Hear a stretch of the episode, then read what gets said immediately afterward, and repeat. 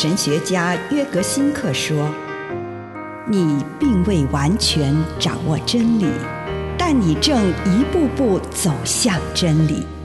你不是真理，但真理会塑造你。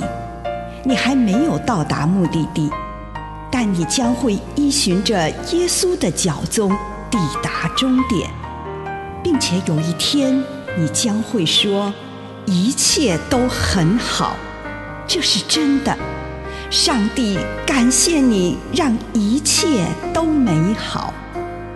愿我们每一天都以诚实遇见上帝，遇见他人，遇见自己。